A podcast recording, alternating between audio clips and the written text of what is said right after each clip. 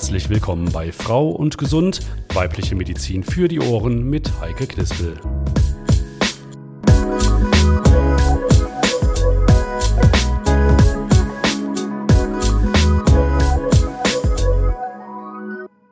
Und damit auch von mir ein herzlich willkommen zu einer neuen Folge von Frau und Gesund. Und heute geht es um unsere Brüste, oftmals empfunden als zu klein, zu groß, zu hängend, ungleich groß oder zu lappig. Es gibt viele persönliche Gründe, etwas an seinen Brüsten machen lassen zu wollen. Für viele Frauen sind es rein ästhetische Gründe, für viele aber ergibt sich auch die Notwendigkeit, zum Beispiel nach einer Krebserkrankung oder einem Unfall. Es gibt Frauen, die haben chronische Rücken- und Nackenschmerzen, weil ihre Brüste zu groß sind. Und auch psychische Belastungen spielen bei Brustkorrekturen eine nicht unerhebliche Rolle. Aber wann ist eine Brustvergrößerung oder Verkleinerung denn medizinisch angesagt? Und geht es auch alles von Körbchengröße A auf E oder andersrum von Doppel G auf Körbchen B? Was wird gewünscht und was ist machbar? Welche Risiken und Nebenwirkungen kann es geben? Wann zahlt die Kasse? Was kostet es, wenn sie nicht zahlt? Und ganz wichtig, wie finde ich einen guten und seriösen Brustchirurgen? Nun, auf jeden Fall, indem Sie diesen Podcast hören, denn der Arzt an meiner Seite heute ist Professor Alexander Bach und er ist im wahrsten Sinne des Wortes ein ausgezeichneter Brustchirurg im Bereich der mikrochirurgischen Brustrekonstruktion. Wir stellen ihn erstmal kurz vor. Für den Chefarzt der Klinik für plastische, ästhetische und Handchirurgie gehört die Operation der weiblichen Brust und dabei vornehmlich der Eigengewebsaufbau bei Patientinnen mit Brustkrebs zu den wesentlichen Schwerpunkten seiner Arbeit. Seine zertifizierten Erfahrungen auf dem Gebiet der mikrochirurgischen Brustrekonstruktion und der hohe Qualitätsstandard des Eurigio Brustzentrums machen das Eschweiler SAH zu einer wichtigen Anlaufstelle für betroffene Frauen aus der Region und darüber hinaus. In seiner Freizeit steht er aus Saarlouis stammende Vater zweier Söhne, gern am Herd und kocht für Familie und Freunde. Bevorzugtes Urlaubsland ist Frankreich, wobei ihn besonders die raue Atlantikküste der Bretagne fasziniert. Wir sind Tresoreux über den Besuch von Professor Dr. Alexander Bach. Dann sage ich doch auch Bonjour. Bonjour. Da könnten wir schon mal zusammen in Urlaub fahren. Das finde ich super. Professor Alexander Bach, heute unser Experte. Und ähm, Sie wurden ja gerade persönlich als äh, Brustchirurg mit der Spezialisierung auf mikrochirurgische Brustrekonstruktion ausgezeichnet, zertifiziert. Das ist natürlich auch eine Hausnummer für Ihr Haus hier, ne? Ja, es ist eine besondere Ehre natürlich und ähm, auch ein wichtiges Qualitätsmerkmal für uns, dass wir diese Zertifizierung bekommen haben, ähm, die einfach zeigt, äh, dass es ein wesentlicher Schwerpunkt unseres Krankenhauses und unserer Klinik ist im Bereich der rekonstruktiven Chirurgie der Frauen bei Brustkrebs. Also wirklich auch eine Auszeichnung, die auch äh, eine Qualitätssicherung darstellt. Und äh, was bedeutet das für Ihre Patientinnen? Das bedeutet, dass die Patientinnen, die zu uns kommen, sicher sein können, dass sie zum einen ähm, auf einem sehr hohen fachlichen und äh, technischen Niveau äh, eine Behandlung erfahren.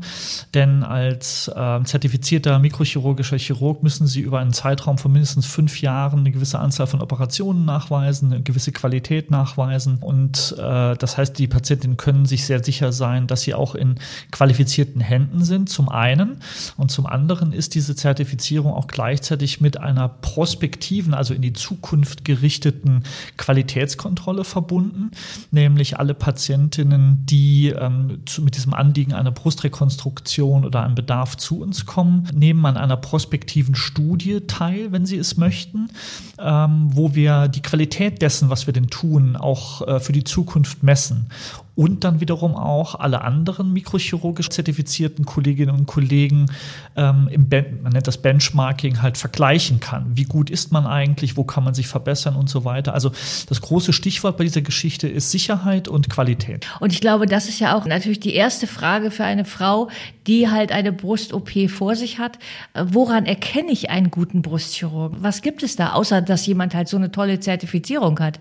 Ich glaube, das Allerwichtigste ist, dass man sich da gut informiert. Ne? Und ähm, mein persönlicher Rat wäre, sich vor allem auch über die niedergelassenen Kolleginnen und Kollegen zu informieren. Ähm, vor allem die Gynäkologin oder der Gynäkologe ist, glaube ich, ein guter Ansprechpartner.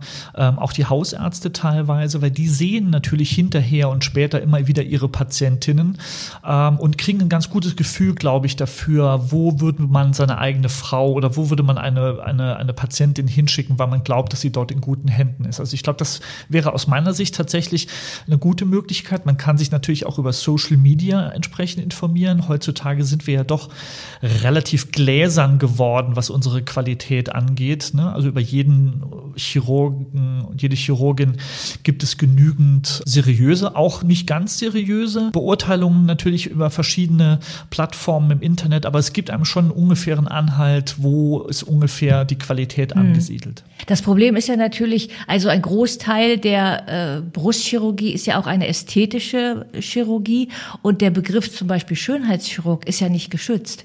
Genau, den Schönheitschirurgen gibt es nicht. Ne? Also das ist auch eine, eine, eine, Grauzone, die wir als plastische und ästhetische Chirurgen auch ähm, sehr bedauern. Es gibt eigentlich nur einen Facharzt für plastische und ästhetische Chirurgie. Das heißt wirklich nur eine Facharztdisziplin, die ähm, in ihrer Berufsausbildung und in ihrer Ausbildung der, der Tätigkeit, die wir nun mal machen, tatsächlich regelhaft äh, mit kosmetischen und ästhetischen Operationen konfrontiert sind. Wir das auch lernen und lernen müssen in unserer Facharztausbildung, während der ungeschützte Begriff des Schönheitschirurgen am Ende einfach nur die Möglichkeit eröffnet für Berufsgruppen, die auch gerne an diesem, sagen wir mal, auch ökonomisch natürlich lukrativen Bereich zu partizipieren, ähm, dort den Einstieg zu finden. Ne? Denn Aber, die Nachfrage ist natürlich ja groß. Ne? Genau, genau.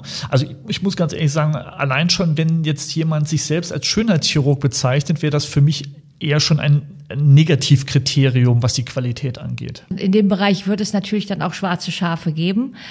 Passiert es Ihnen häufiger, dass dann auch eine Frau vor Ihnen sitzt, bei der echt was verhunzt worden ist? Ja, häufig. Man muss ganz ehrlich sagen, dass ähm, Brustchirurgie ähm, und zwar egal welche Teil der Brustchirurgie, ob es jetzt Rekonstruktion ist, ob es ähm, die Korrektur von Brustfehlbildungen ist oder, ähm, oder anderen Operationen an der Brust, das sind hochkomplexe Eingriffe und das, die sind technisch betrachtet, um ein schönes, wirkliches, äh, symmetrisches, kosmetisches Ergebnis zu erzielen, deutlich äh, komplexer, als eben viele Patientinnen glauben und eben auch äh, offenbar Operateure glauben. Und gerade im Bereich der Brustvergrößerung sieht man wirklich sehr, sehr viel ähm, nicht so schöne Ergebnisse. Dann schauen wir uns den Bereich doch auch direkt an, die Brustvergrößerung. Also wenn ich mir Klatschzeitungen äh, angucke oder auch irgendwelche äh, Hochglatz-Promi-Magazine im Fernsehen, dann habe ich das Gefühl, die Schönheitschirurgen müssten rund um die Uhr arbeiten, weil ich sehe irgendwie nur noch äh, perfekte, zwar nicht unbedingt schöne, wie ich finde, aber perfekte Brüste und äh, ist, das, ist das normal mittlerweile? Also es ist sicher deutlich normaler, als es noch, sagen wir mal, vielleicht vor 20 Jahren war oder vor 15 Jahren. Eine kleine Anekdote am Rande, als meine Frau mich kennenlernte vor, vor etwa 20 Jahren ähm, und dann sie gefragt wurde, was macht eigentlich dein Freund oder dein Partner? Und dann sagte meine Frau mal, ja, ähm, ja, der ist Chirurg. Ja, was für ein Chirurg? Ja, so, der macht so auch Brüste und so. Also damals war plastische Chirurgie noch gar nicht so selbstverständlich. Das hat sich in den letzten 20 Jahren schon deutlich äh, auch zugunsten unseres Faches geändert verändert. Ähm, plastische Chirurgie ist eigentlich ziemlich gut angekommen in der Gesellschaft mittlerweile, akzeptiert, wird auch immer mehr nachgefragt und es ist sicher auch ein Thema, was weiter, glaube ich, in der Zukunft an Nachfrage noch gewinnen wird. Daraus entnehme ich ja auf jeden Fall, es ist ja eine Frage der Optik, die auch offensichtlich dann eine immer größere Rolle spielt, oder? Ja, also ich glaube schon, dass äh, das Thema der äh, Präsenz von Menschen aller Altersgruppen ähm, in Social Media ähm, da einen großen Beitrag auch leistet, ne? weil viele Menschen sich selbst und ihr Äußeres ja zu einer Art öffentlichem Raum gestalten. Ne? Ähm, das kann man jetzt bedauern oder man kann es ähm, gut finden. Es ist auf jeden Fall Zeitgeist. Und ähm, ich glaube, am besten fährt man eigentlich so ganz generell, indem man sich mit den Dingen, die um einen herum passieren, äh, auseinandersetzt, kritisch auseinandersetzt, aber sie auch annimmt und, ein, und damit umgeht. Ähm, es bringt, glaube ich, nichts zu sagen, das soll nicht sein sein. Mhm. Und ähm, ich persönlich bin auch niemand, der intensiv ähm, auf Instagram oder, oder Facebook tätig ist oder, oder postet. Ähm, aber auf der anderen Seite habe ich jugendliche Kinder ähm, und ich muss es akzeptieren, dass die, für die das ein ganz normales Tun in ihrem Leben einfach darstellt. Wenn wir auf diese Selbstoptimierung dann schauen, ich glaube, einen guten Chirurgen zeichnet es ja auch aus, vielleicht alles zu können, aber nicht alles zu machen. Ja, das haben Sie sehr schön gesagt, genau so äh, Wann sagen Sie denn nach einem Beratungsgespräch, nee, das mache ich nicht? Aus verschiedenen Gründen. Also ich glaube, der häufigste Grund ist, wenn man das Gefühl hat, dass die Erwartungshaltung des Gegenübers, also in dem Fall meistens der Patientin, einfach nicht realistisch ist und nicht wirklich nachvollzogen werden kann. Haben Sie da ein Beispiel? Ja, es kommen Patientinnen, die äh, haben zum Beispiel eine sehr kleine Brust, sagen wir eine Körbchengröße A oder B und wünschen sich ein Doppel-D. Mhm. Und ne, das ist einfach kein realistisches Ziel und es ist auch äh, eine Frage, sagen wir mal, der, der persönlichen Ästhetik, des persönlichen ästhetischen Empfindens Empfindens, ob ich dann so eine Operation mache oder nicht. Und da ist bei mir sozusagen die Grenze doch deutlich niedriger, als es, glaube ich, bei anderen Kolleginnen und Kollegen ist, weil ich ein persönliches ästhetisches Empfinden für eine schöne weibliche Brust habe und sowas ist aus meiner Sicht eigentlich nicht der Fall.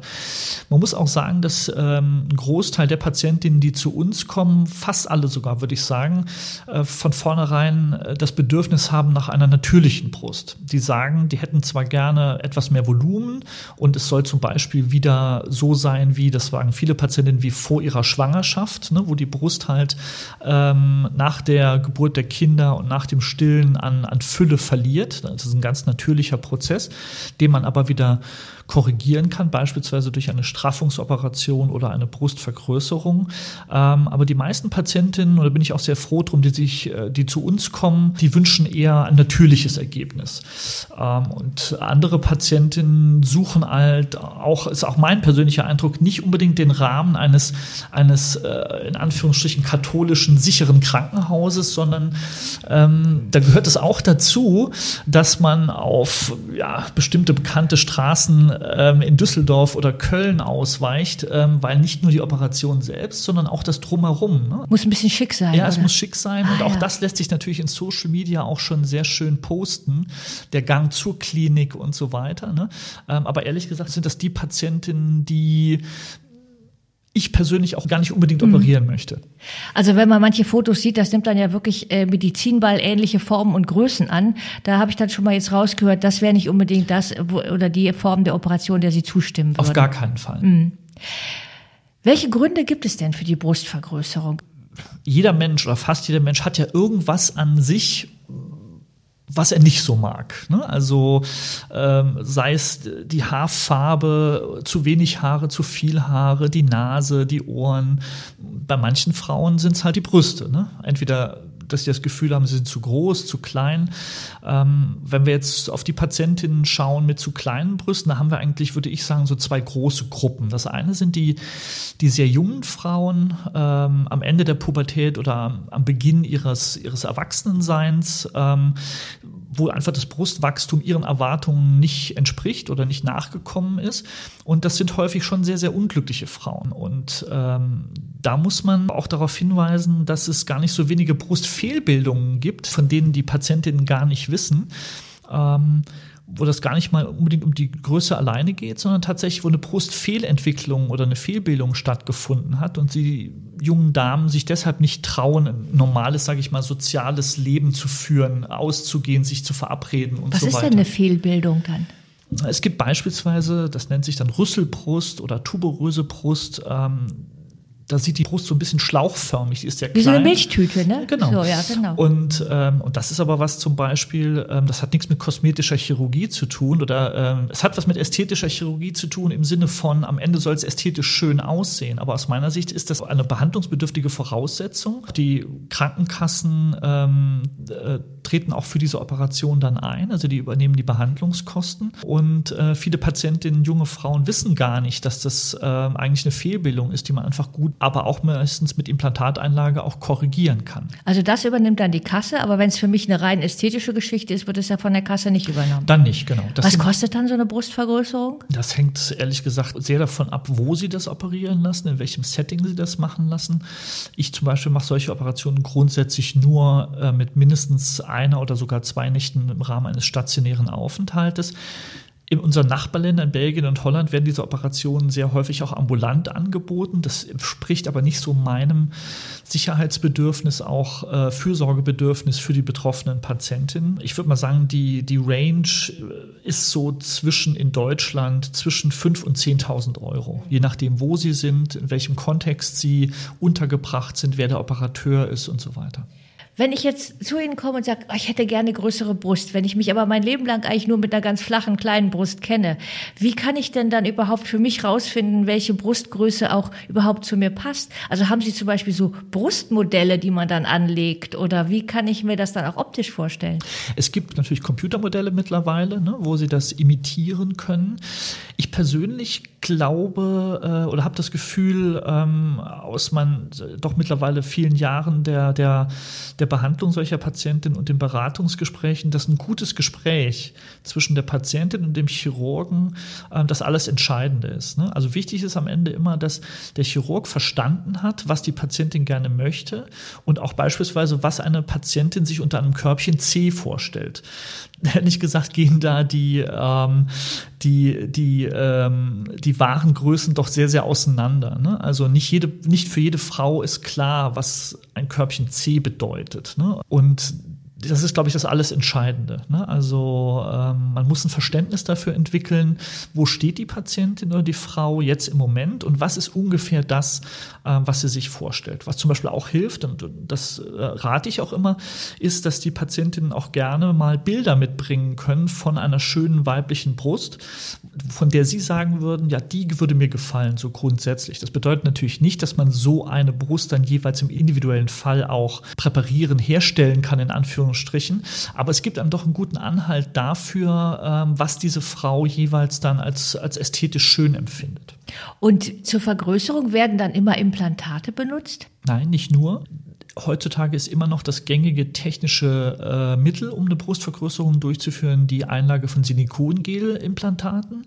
Ähm, man kann aber mittlerweile auch, ähm, sagen wir mal, in Grenzen äh, mit körpereigenem Fett gute Ergebnisse erzielen. Das heißt, ähm, es ist eigentlich ganz charmant natürlich erstmal vom grundsätzlichen Ansatz.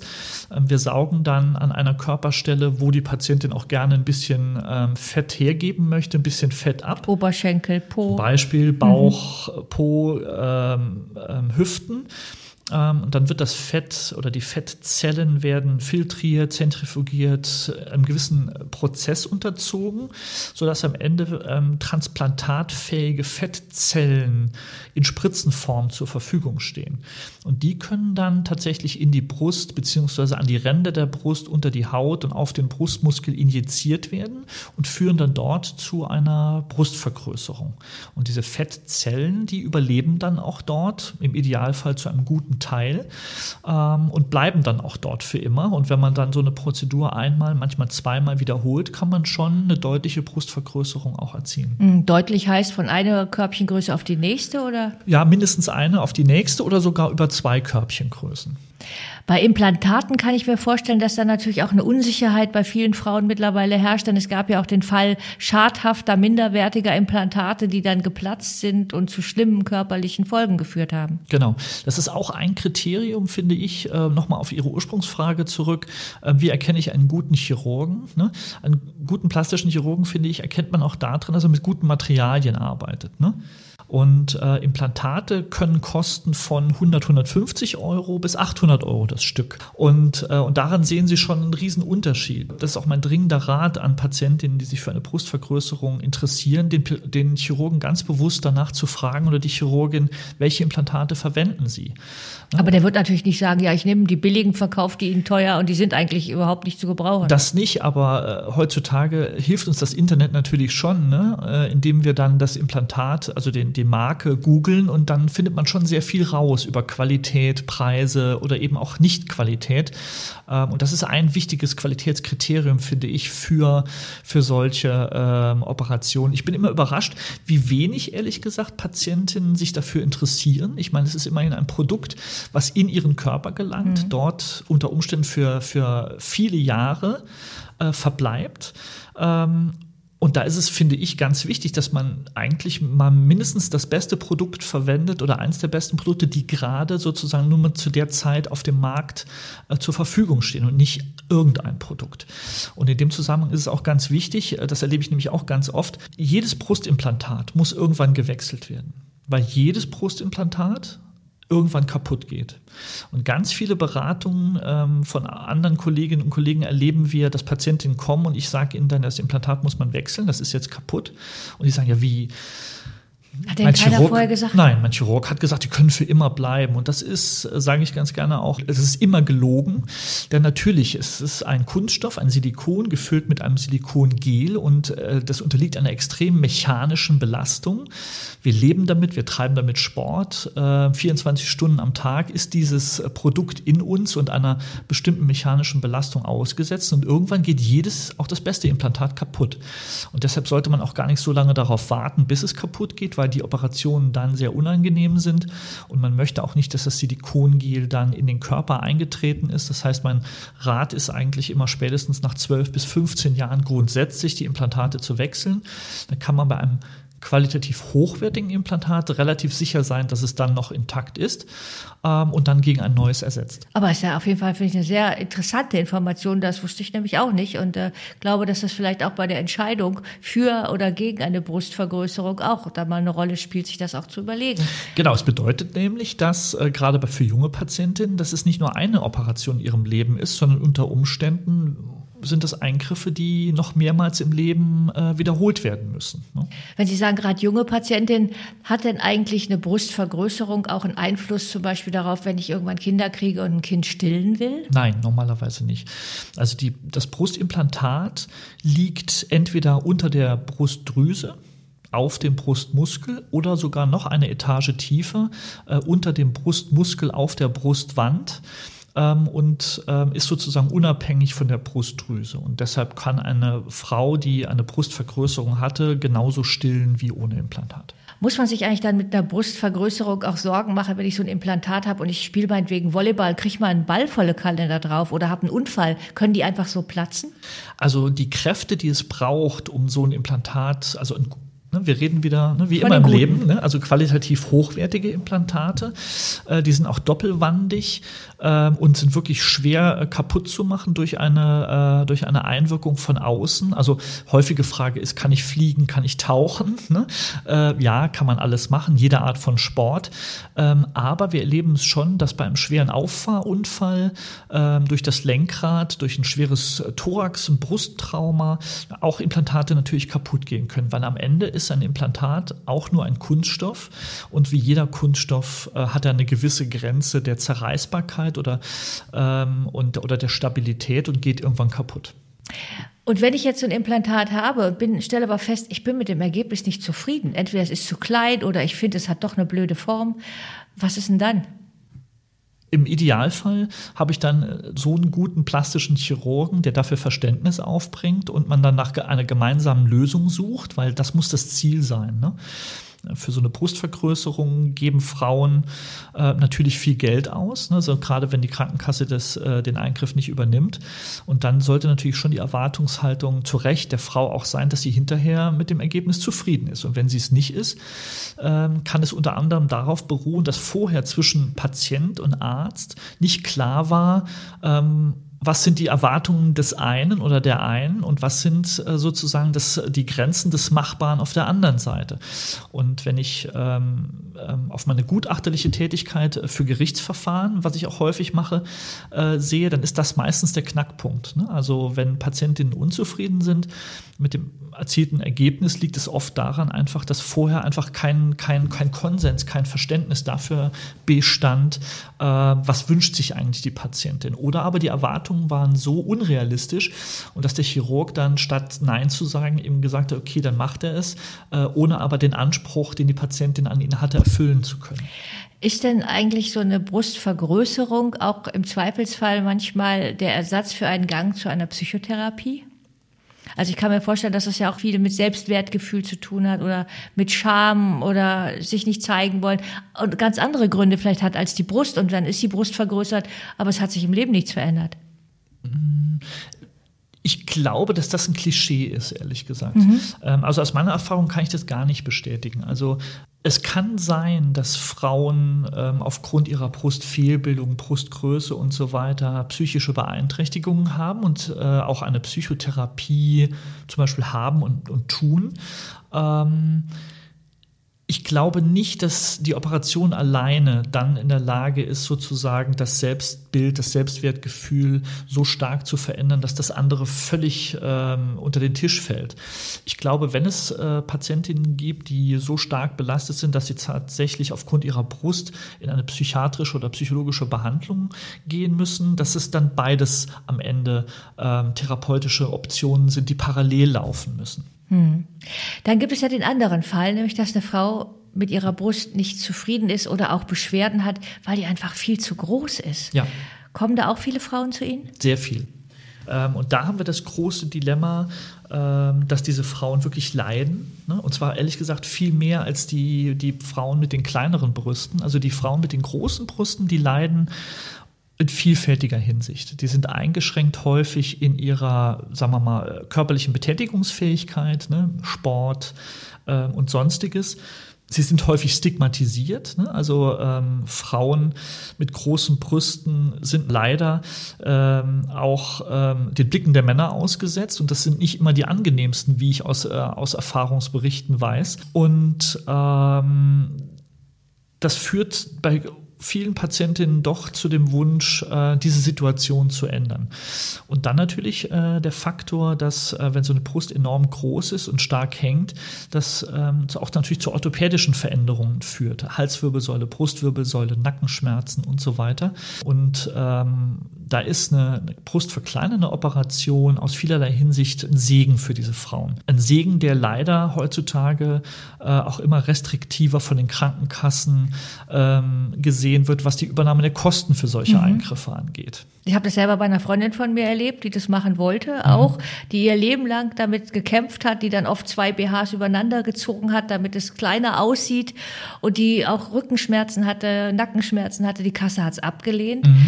und sie hat es dann selber bezahlt und ist heute ein glücklicher Mensch. Ja. Und äh, erleben Sie das dann auch, dass Frauen dann sagen, ist egal, ich gebe mein Erspartes dafür drauf, ich mache das? Ja, also ähm, es gibt gar nicht so wenige Frauen, die sich dann am Ende entscheiden, äh, den Eingriff trotzdem durchzuführen, weil es einfach so ein enormer Gewinn an Lebensqualität und auch an Minderung von Leid bedeutet. Und die Frauen dann diesen Weg gehen, ähm, indem sie die Kosten selber tragen. Aber da muss ich ganz ehrlich sagen, das ist für mich nicht nachvollziehbar. Also mich, ist, für mich ist völlig nachvollziehbar, warum Frauen dann diesen Weg gehen. Aber mir, für mich ist wirklich nicht nachvollziehbar äh, die Restriktivität, äh, mit der das sozusagen sozusagen in unserem Gesundheitssystem gehandhabt wird. Und da ist wirklich die, die Argumentation, also eine große Brust führt ja. Das streiten die Krankenkassen oder die beurteilenden Ärzte des medizinischen Dienstes auch gar nicht ab. Das führt zu neurologischen Problemen, zu orthopädischen Problemen, zu psychischen Problemen, zu dermatologischen, also hautärztlichen Problemen. Aber die müssen dann auch so behandelt werden. Das heißt, eine Frau hat im Umkehrschluss sehr große Brüste und hat Nackenschmerzen und orthopädische Veränderungen an der Halswirbelsäule. Das wird alles bezahlt bezahlt. Das ja? wird alles bezahlt. Dann soll sie halt äh, Physiotherapie machen oder sie soll Psychotherapie machen oder sie soll zum Dermatologen gehen. Die Idee, dass man durch diese Operation die Ursache selbst tatsächlich beheben kann und dass man das nicht geht oder nicht bereit ist, sozusagen ähm, zugunsten der Patientin äh, zuzugestehen, ist für mich wirklich nicht nachvollziehbar. Und wenn man sich mal mit vielen dieser Patientinnen, und wir haben pro Woche in unserer Sprechstunde mindestens fünf bis zehn Patientinnen jede Woche, die zur Beratung für eine brustverkleinernde Operation kommen, wenn man deren Leidensgeschichten immer hört, dann ähm, ja, entwickelt man immer weniger Verständnis äh, für diese Haltung. In welchem Kostenrahmen bewegt sich dann der Brustverkleinerung? Im ähnlichen Kostenrahmen wie eben äh, genannt für die Brustvergrößerung, so zwischen 5.000 bis 10.000 Euro, würde ich sagen. Und wie viel Körbchengrößen kleiner ist da möglich? Da ist ehrlich gesagt alles möglich. Ne? Also äh, wir haben tatsächlich Patientinnen, für die gibt es gar keine konfektionierten BHs mehr, sondern die arbeiten mit Sonderanfertigungen. Ne? Also weil bei äh, Triple G oder genau, ja genau. Äh, H ne, ist somit das Höchste, was es gibt. Ne? Und wir haben Patientinnen mit H und D, also Doppel-D, E, F und so weiter. Ähm, und im Prinzip kann man die äh, komplett reduzieren auf eine ganz kleine Brust, Körbchengröße A, B. Ne? Vernünftigerweise da diese Patientinnen ja auch gewohnt sind, mit sehr großen Brüsten zu leben, ist meistens so das Wunschziel in Körbchengröße C. Hm. Ne, das ist interessanterweise sowieso, sagen wir mal, für 95 Prozent der Patientinnen sowohl von der Seite der Damen oder der Frauen, die von der kleinen Brust kommen oder von der großen Brust, ist so C. Ein gutes C, das ist so die Körbchengröße, die die, die gute meisten Frauen, genau, Grunde, ne? die, die meisten so, Patientinnen äh, für sich anstreben. Ja. Ne, und das ist eigentlich äh, egal von welcher Brustgröße kommt kommend bei der Verkleinerungsoperation immer erreichbar. Kommen auch Männer zu Ihnen? Denn es gibt ja auch durchaus Männer, bei denen man einen sehr kräftigen Brustansatz sehen kann. Ja. Also es gibt äh, die sogenannte Gynäkomastie, ne, also die, die, äh, die weibliche Brust beim Mann die kann verschiedene Ursachen haben. Es gibt hormonelle Gründe, die, äh, die dazu führen. Äh, dann übernehmen zum Beispiel auch ähm, die Krankenkassen die, die Kosten für den Eingriff, bei der dann die Brust das Brustdrüsengewebe entfernt wird ähm, und natürlich die Brusthaut auch gestrafft werden muss, wieder in eine männliche Form sozusagen. Wir haben tatsächlich junge Männer auch ähm, ähm, am Ende der Pubertät, die richtig, richtig weibliche Brüste haben, mit einem eben genannten Körbchengröße quasi B, C. Da können Sie sich vorstellen. Unglaublich psychischer Druck, oder? Unglaublich psychische Belastung für diese jungen Männer, die natürlich weder Sport machen wollen noch können, Schwimmbad und so weiter. unter der Dusche mit den anderen, das geht ja gar genau. nicht. Genau. Und für die ist so eine Operation natürlich ein Segen. Ne? Und dann gibt es aber auch die Gynäkomastie des vielleicht etwas älteren Mannes, äh, die eher durch, äh, sagen wir mal, alimentär auch bedingt ist. Zu viel ne? Schweinefleisch. Zu viel, genau. Ähm, auch das kann man natürlich behandeln. Da muss man sagen, sind die Kassen äh, sehr zurückhaltend, was die Kostenübernahme angeht wofür ich in dem Kontext Verständnis habe. Aber ähm, nichtsdestotrotz gibt es eben auch dieses Krankheitsbild der Gynäkomastie oder der Pseudogynäkomastie. Das ist dann, wenn eben die Brustdrüse nicht der Grund für das vermehrte Brustwachstum ist. Ähm, und da muss man, äh, kann man auch sehr gute Operationen äh, anwenden, um das Leid da zu lindern. Ganz wichtig in dem Kontext ist, man muss immer bei einem Mann, der eine plötzliche Brustvergrößerung zum Beispiel vor allem auf einer Seite hat, immer auch hellhörig sein. Äh, man muss auch mal an Brustkrebs denken den es ja auch beim Mann gibt. Äh, zwar sehr selten. Ne? Also Was auf, viele auch nicht wissen. Genau, also auf 1000 Frauen kommt ein Mann mit einem Mammakarzinom, aber wenn man mal bedenkt, dass äh, jedes Jahr in Deutschland etwa 50 bis 60.000 Frauen neu an Brustkrebs erkranken, sind eben auch einige Männer dabei. Und äh, die werden häufig zu spät oder sehr spät erst erkannt, weil eben, so wie Sie es gerade auch richtig sagten, nicht daran gedacht wird. Und äh, also jede Brustvergrößerung beim Mann, gerade einseitig, die plötzlich auftritt, die muss auf jeden Fall abgeklärt werden, ähm, ob oder sollte abgeklärt werden, ob vielleicht auch ein Mammakarzinom, also ein Brustkrebs dahinter stehen kann. Hm. Damit möchte ich eigentlich auch zum letzten und großen Bereich Ihrer Arbeit auch kommen, nämlich der Rekonstruktion nach krebsbedingten Brustreduktionen, Entfernungen.